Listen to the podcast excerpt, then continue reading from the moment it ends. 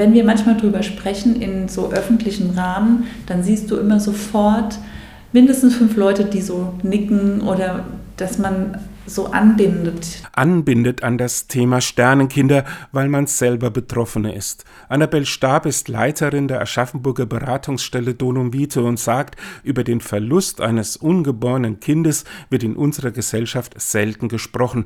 Es ist ein Tabuthema, obwohl im Jahr 2022 in Deutschland auf 1000 Geburten rund 4,4 totgeborene Kinder kamen. Unter einem Sternenkind versteht man? Ein Kind, das eben nicht lebend geboren wird. Und das kann bedeuten, dass es eine Tod- oder eine Fehlgeburt ist, wobei Fehlgeburt definiert ist bis 500 Gramm. Totgeburt eben, wenn das Kind über 500 Gramm ab der 24. Woche geboren wird. Lange hätte man laut Stab unterschätzt, was das für die betroffenen Frauen und nicht selten auch für die betroffenen Väter bedeutet. Das ist einfach was, was Frauen passiert. Aber jede Frau denkt, oh Gott, ich bin jetzt hier die Einzige und muss es irgendwie mit mir selber ausmachen. Und manchmal ist die Trauer auch so groß, dass man sich so zurückzieht, weil man gar nicht weiß, mit wem man noch reden kann. Manchmal ist auch das Umfeld total verständnisvoll und es gibt ganz viele Gespräche, aber nach einer Zeit ähm, sagen dann die anderen, naja, jetzt musst du halt mal nach vorne gucken. Eine Formulierung, die in vielen Fällen nicht so gut ankommt. Aber wie macht man es richtig?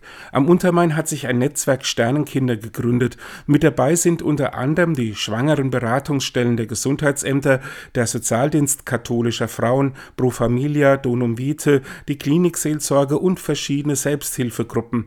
Um das Thema bekannter zu machen, haben sie eine Ausstellung konzipiert, in der man unter anderem erfährt, wie man gut reagieren kann, wenn einem eine Familie begegnet, zu der ein Sternenkind gehört. Stab rät, das Thema nicht zu umgehen.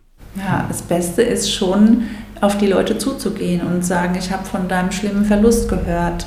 Magst du darüber sprechen? Oder man kann auch einfach nur sagen, ich, ich denke an dich und ich kann mir vorstellen, dass es eine schwere Zeit für dich ist.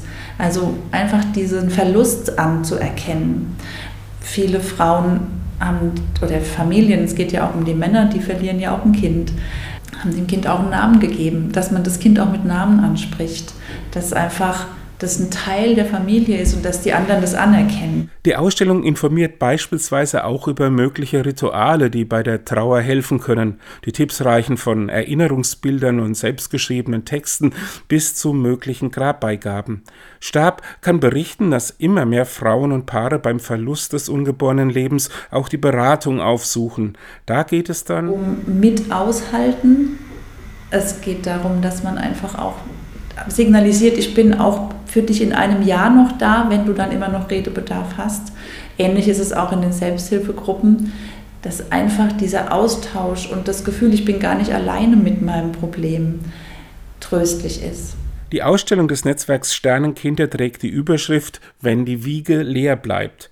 Die beteiligten Institutionen möchten damit dem Thema mehr Raum in der Öffentlichkeit geben und über Hilfsangebote informieren. Für Stab würde sie ihren Zweck erfüllen. Wenn einfach so eine, ja, so eine Öffnung passiert, wenn Menschen sich informierter fühlen und wenn vielleicht einfach mal nach neuen Türen aufgehen, das wäre ideal.